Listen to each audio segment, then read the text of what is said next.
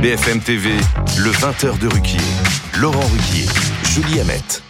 Madame, monsieur, bonsoir. Bonsoir Julie. Bonsoir Laurent, bonsoir à tous. Nous sommes le mercredi 25 octobre et au lendemain du voyage officiel du président Macron au Proche-Orient, voyage qui s'est achevé euh, cet après-midi par une dernière étape au Caire en Égypte. Eh bien, au lendemain de ce voyage, je ne peux résister à l'idée de vous montrer quand même la une du canard enchaîné et le titre du canard cette semaine, la proposition de Macron aux Israéliens, une solution à deux États un État pour Israël, un État pour la Palestine, mais sans État ni à où.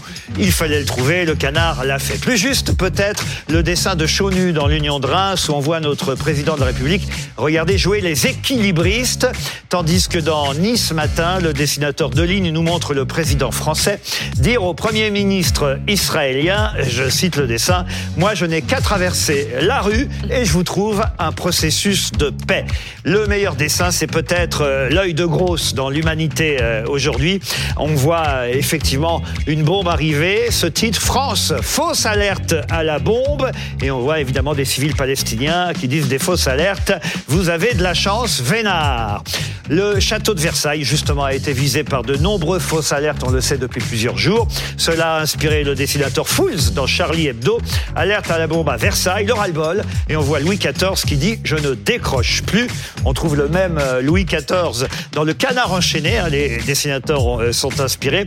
Et cette fois, c'est Mouget qui reproduit euh, le tableau du peintre Hyacinthe Rigaud. Et on voit que le roi a été évacué lui aussi à cause de cette fausse alerte. Pourquoi je vous ai montré tous ces dessins? Eh bien, tout simplement parce que l'actualité est forcément plus souriante en dessin, bien loin de l'horreur des vidéos. Et je vous dis ça parce que ce matin, le Parisien euh, nous rappelait ces images terribles des crimes du Hamas que Tsahal, l'armée israélienne, a décidé de montrer à un panel de journalistes, parmi lesquels d'ailleurs euh, un de nos journalistes de BFM TV qui est ici ce soir, Nicolas Coadou. Et le journal La Croix a posé cette question. Hein. Faut-il regarder les images violentes pour prendre la mesure de l'événement? Ce sera l'objet de notre premier débat ce soir. Et pour ça, Julie, je vous laisse présenter et nos invités et nos équipiers. Nos débatteurs du soir, Natacha Poloni, directrice de la rédaction Marianne. Bonsoir à vous, Natacha. Louis Morin, euh, journaliste euh, politique et réalisateur. Bonsoir à vous, euh, Louis. Bonsoir, Bonsoir, à vous, Selim Derkaoui, journaliste. On accueille aussi, donc vous l'avez dit, nos invités Nicolas Quadou et Hugo Dorsemène, tous les deux reporters à BFM TV. Vous venez tout juste de rentrer, c'est ça Oui, cet après-midi. Cet après-midi. Euh, on est très heureux de vous avoir avec nous sur le plateau. Et on accueille également Johanna Rosenblum. Bienvenue à vous, psychologue clinicienne et consultante pour BFM TV. Bonsoir à tous les six. Dans la deuxième partie hein, de cette émission, euh, tout de suite après le trombinoscope, nous aborderons un deuxième sujet. Faut-il prévoir un plan B pour la cérémonie d'ouverture des Jeux Olympiques? Et à cette occasion, sur ce plateau, nous recevrons David Douillet, qui a été euh, deux fois médaillé olympique, mais aussi ministre des Sports, donc qui connaît bien le sujet. Guillaume Fard, notre consultant police-justice pour nous parler de la sécurité, euh, évidemment déjà à l'œuvre autour de cette cérémonie de juillet prochain. Et plus étonnamment peut-être, Christine Bravo, pour deux raisons. Effectivement, elle était à Atlanta pendant les JO d'Atlanta en 96, au moment où il y a eu un attentat. D'ailleurs, donc Clint Eastwood a fait un célèbre film euh, depuis. Et en plus, elle vit sur une péniche euh, sur la scène, donc elle nous racontera elle aussi son expérience. Ça, ce sera en deuxième partie, mais on commence tout de suite, effectivement, par ces images horribles qui ont été montrées à différents journalistes. Deux semaines après les attaques du Hamas contre Israël. Saal a donc pris la décision de montrer à une centaine de journalistes internationaux dont vous faites partie euh, les images des crimes du Hamas. Conférence de presse donc un peu particulière. Vous avez pu assister à un film de 43 minutes qui montre les massacres commis par les terroristes du Hamas, des images captées euh, par les, appareils euh, des terroristes du Hamas, des smartphones, des GoPro, tout ça est très documenté. On a pu le voir d'ailleurs ces, derniers jours. C'est une sorte de plongée dans l'ultra-violence à laquelle vous avez été confronté. On a sélectionné un petit extrait, évidemment un extrait euh, très dur, mais euh, peut-être euh, le plus regardable. Oui, on va dire diffusable. diffusable. Diffusable, on va dire. On regarde l'extrait.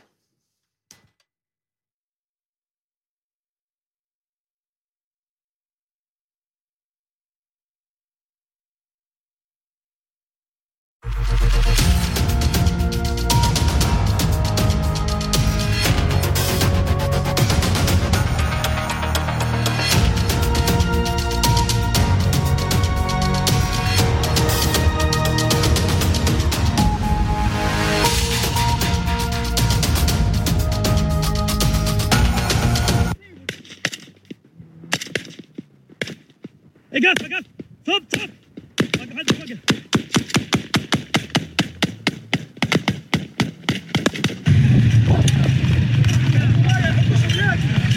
العوف. مش عايش تمامك عليهم بنفتح هذا بدش Alors j'étais en train de vous demander parce que euh, au début comme on n'avait pas de son, euh, je pensais qu'on on, on- on nous entendait, qu'on était à l'antenne. J'étais en train de vous demander si ces images euh, qui sont effectivement les plus diffusables de ce que vous avez vu euh, sur 43 minutes de film, si ces images-là, elles vous ont été fournies aussi par euh, Tzal, c'est les, les seules images que vous avez été autorisé à emmener en fait. Exactement. En fait, c'est 43 minutes. Euh, Voilà, le, le contrat avec Sahel, c'était on peut les regarder, on va les raconter, mais en fait, elles sont pas diffusables. On peut pas les montrer au grand public parce qu'il y a des choses qui sont tout bonnement horribles à l'intérieur. Ça, c'est le seul extrait qui nous a été communiqué qu'on peut diffuser.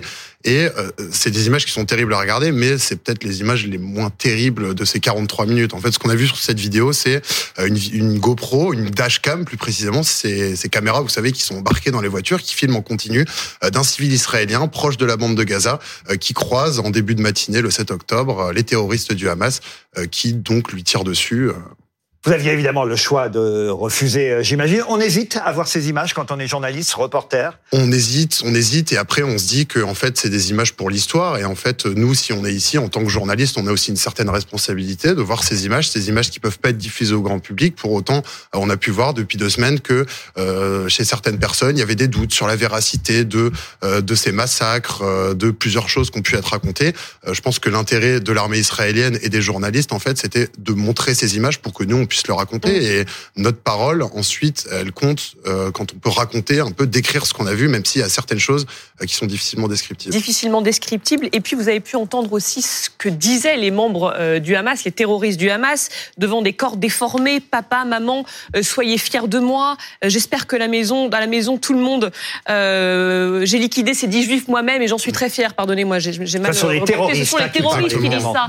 Euh, vous avez pu les entendre et, et les voir directement euh, à l'œuvre. Ouais, totalement. On voit une certaine fierté en fait. On, on les sent exaltés euh, par euh, ce qu'ils ont fait. Ils répètent plusieurs fois que c'est un jour de gloire. Notamment, euh, on les voit euh, sur leur pick-up quand ils ramènent les otages dans la bande de Gaza. Ils sont, ils sont heureux, ils sont exaltés. Ils disent c'est c'est le plus- c'est un grand jour, c'est un grand jour. Et il y a effectivement cet extrait WhatsApp où un terroriste appelle euh, son père ou sa mère dans la bande de Gaza et lui dit regarde WhatsApp, je t'ai envoyé des photos. Regarde, j'ai tué 10 juifs de mes mains. Tu te rends compte? Et ouais, c'est quelque chose qui est extrêmement marquant. Le son, un son qu'on n'est pas prêt d'oublier. Ouais. il se sert du téléphone de la victime pour appeler ses parents. euh, et ils ont fait ça, ils ont envoyé des vidéos, ils ont contacté les familles avec les téléphones des victimes. Enfin, c'était dans Le le. but, c'est évidemment, euh, au-delà des euh, 1000 victimes qu'il y a eu euh, là-bas le 7 octobre dernier, c'est de toucher le plus grand nombre et de faire peur au plus grand nombre, on, on- on l'imagine bien. Et quant au but de Tsahal de montrer ces images euh, aux journalistes, c'est évidemment pour répondre à peut-être une campagne d'intoxication qui a lieu et sur les réseaux sociaux et dans euh, certaines rédactions même, euh, parfois, qui se font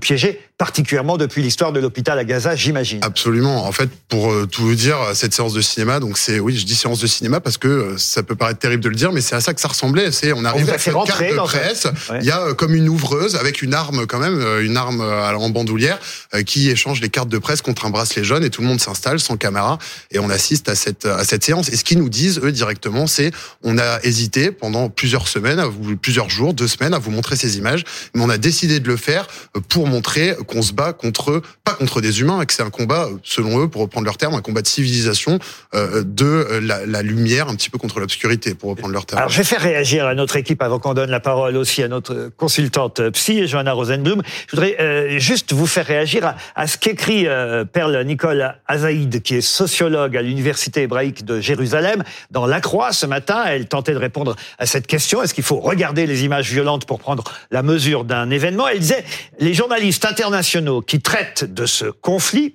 ont souvent tendance à mettre dos à dos les victimes israéliennes et palestiniennes. Voilà pourquoi on doit voir ces images, non pas parce qu'une victime israélienne vaut plus qu'une victime palestinienne, on ne peut pas faire de différence entre les morts, précise-t-elle, mais parce que la manière dont elles sont tuées et les gens qui les tuent sont très différents.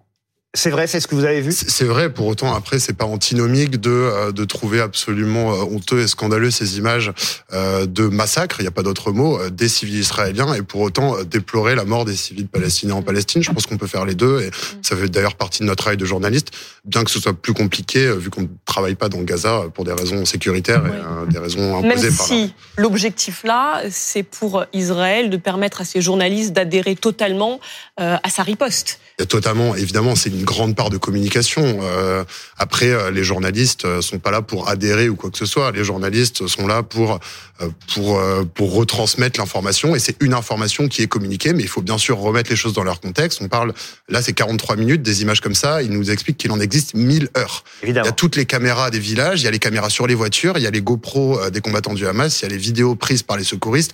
Donc c'est un choix qu'ils ont fait de nous montrer ces images-là. Euh, il y a évidemment une part de communication là-dedans. Alors voilà, quelle est la part de communication Quelle est euh, évidemment euh, la, la part mémorielle de ces images C'est la question qu'on peut se poser aujourd'hui. Natacha Polony, pour commencer. D'abord, je pense qu'il faut bien distinguer, en effet, qui regarde. C'est-à-dire que là, ce sont des journalistes et ce n'est pas du tout la même chose que les mêmes vidéos diffusées sur les réseaux sociaux. Parce que le but n'est pas le même, vous l'avez dit, vous jouez un rôle qui est un rôle pour l'histoire, qui est celui de pouvoir attester que ce que vous avez vu était vrai. Ça n'a rien à voir avec l'émotion qui monte quand on regarde ces horreurs sur les réseaux sociaux et quand ça devient un moment de d'exaltation parce que c'est ça que ça fait naître et un moment donc de, de montée de, de pulsion, de colère. D'ailleurs dans un sens ou dans l'autre puisque chacun se renvoie dans la figure des images et chacun choisit ses images et c'est ça l'effet pervers. Là, ça n'est pas la même chose.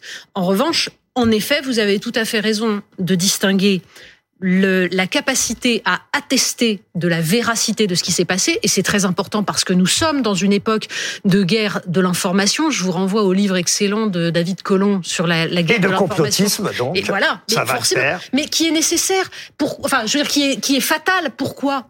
Parce que de toute façon, il y a eu dans l'histoire et il y a encore des manipulations à grande échelle d'images, de, de séquences. Donc, il est nécessaire que des gens qui ont du recul et dont c'est le métier soient capables d'aller regarder ça. Après, vous avez tout à fait raison. Tout le, tout le travail des journalistes, c'est de regarder ces images, mais ensuite de ne pas entrer dans la communication de ceux qui les montrent. Pourquoi? Parce que en effet, il y a un débat nécessaire à avoir sur la politique du gouvernement israélien, sur la façon dont Israël a joué la politique du pire.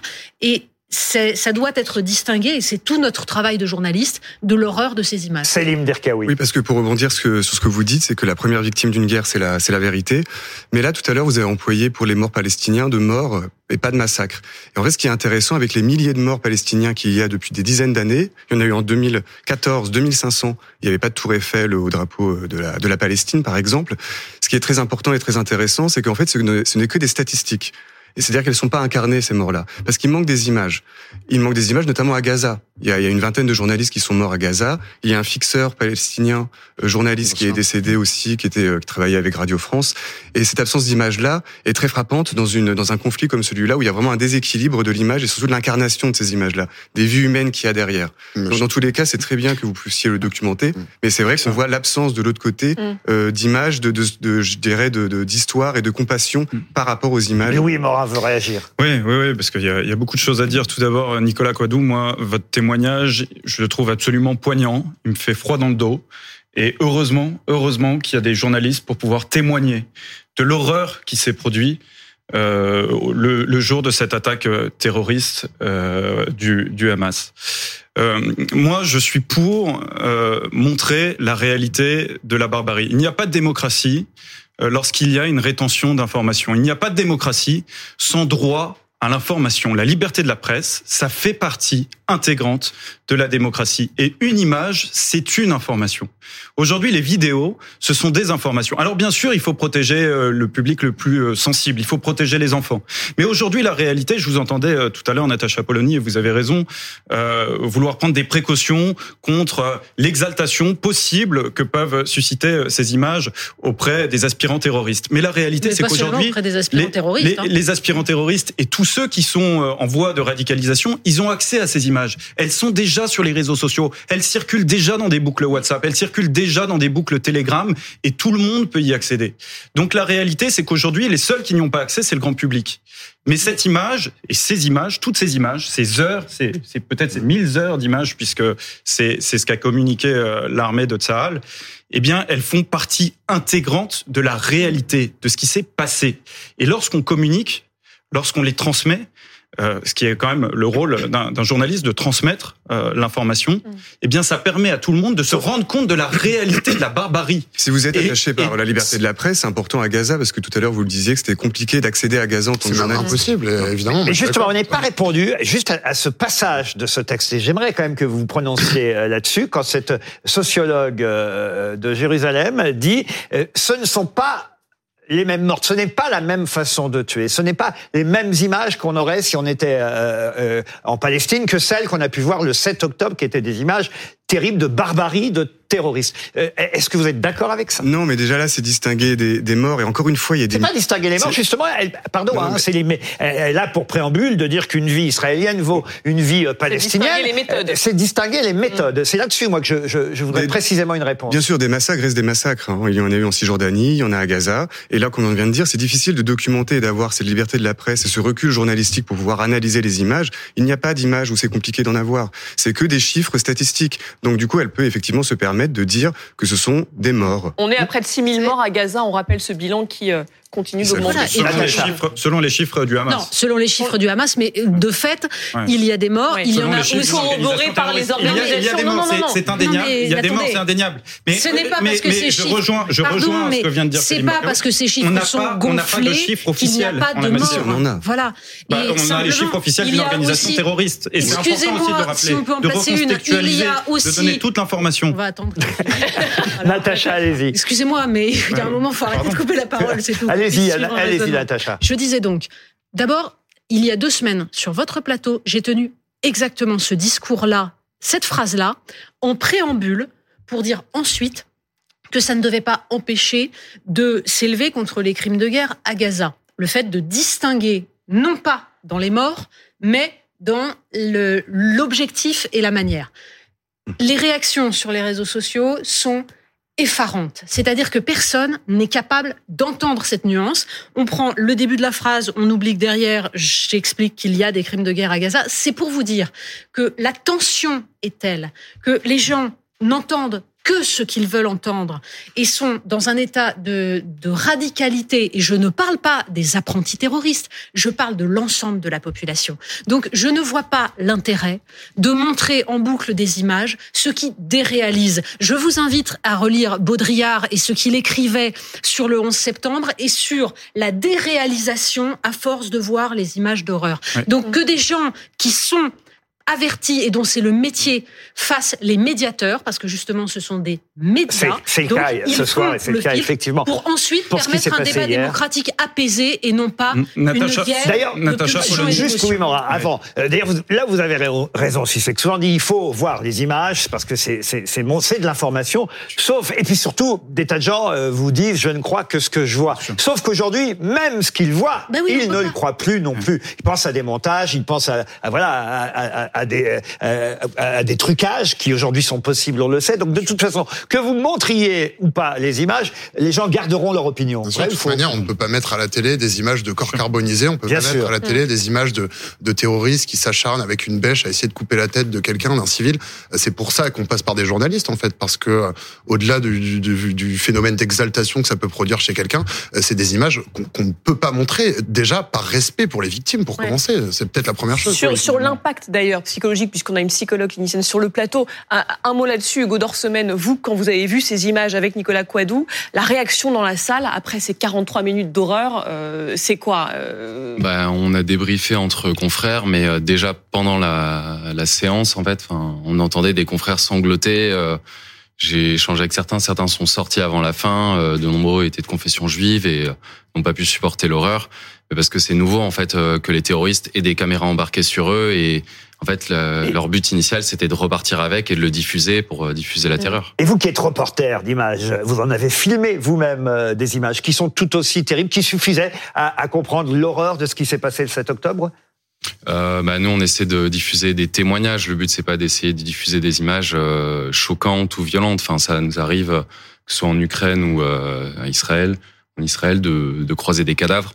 On n'essaie pas de montrer des cadavres. Mais vous les avez vus on les filme filmer. des mains, on filme, euh, on floute un visage. Le but n'est pas de choquer. Johanna Rosenblum, alors, effectivement, ces images, on l'a dit, euh, c'est d'abord pour des personnes euh, adultes, dans un premier temps des journalistes qui peuvent faire le tri, mais dans, un, dans, dans aucun cas pour les diffuser euh, sur tout le monde. Sauf qu'effectivement, Louis Morin a raison, elles circulent quand même parfois sur les réseaux sociaux. Ces images circulent et c'est sûr que si on avait suffisamment de mots pour pouvoir décrire ce qui a été euh, fait, les images euh, n'auraient pas besoin d'être diffusées à ce point. Mais l'esprit humain est limité et le processus de négation, de déni fait en sorte que certaines personnes ne parviennent pas à se confronter à la réalité.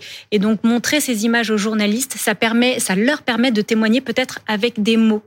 Après, concernant l'exposition à ces images, évidemment, les personnes jeunes, les personnes qui ont déjà été exposées à des événements à caractère traumatique et les primo-intervenants, c'est-à-dire ceux qui se sont rendus sur les lieux, sont des personnes qui sont particulièrement sujettes ou susceptibles euh, de développer un syndrome de stress post-traumatique. Et c'est un syndrome qui est très pernicieux parce que les premiers temps, on encaisse, il y a cette adrénaline, cette volonté de bien faire son travail, cette volonté d'encaisser, de tenir debout. Et parfois, des semaines ou des mois après, il y a des symptômes comme ça qui se réveillent extrêmement douloureux et qui peuvent toucher même les personnes les plus aguerries. Mm. On se rend compte à quel point quand même il y a une guerre de la communication qui se joue. Il n'y a pas que ces images-là qui ont été diffusées. Euh, les interrogatoires des membres du Hamas euh, ont été filmés par les autorités israéliennes et diffusés sur le compte Twitter, le compte X du ministère des Affaires étrangères. Voilà, il y a une, Oui, une guerre de la communication, rare mais à plusieurs niveaux. les, euh, Ouais. les, les méthodes des services secrets israéliens qui, par définition, sont secrets, donc ne font pas ça. Le fait qu'ils les diffusent comme ça, on voit ce qu'ils racontent. C'était justement pour montrer que les personnes étaient là à dessein pour tuer le plus de personnes possible. Donc, encore une fois, euh, ils ont diffusé, je crois, un extrait de, de, de une minute ou de une minute trente sur des interrogatoires qui doit être très long. Donc, il faut les prendre comme c'est, euh, des images d'interrogatoires fournies par l'armée israélienne et pas autre chose.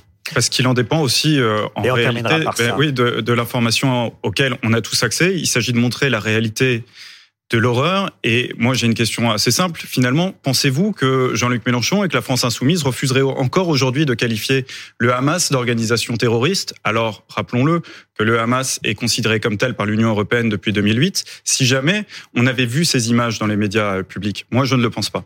Bon, pensez qu'on devrait montrer à Mais tous les politiques. Non, alors peut-être faire une séance. Évidemment, pas montrer les images que vous avez vues dans, dans leur violence. Il faudrait, il faudrait un prisme, évidemment, mais peut-être qu'on pourrait en montrer un petit peu davantage et qu'on on- on- on n'est pas obligé d'avoir euh, une, une censure totale sur ce type d'image.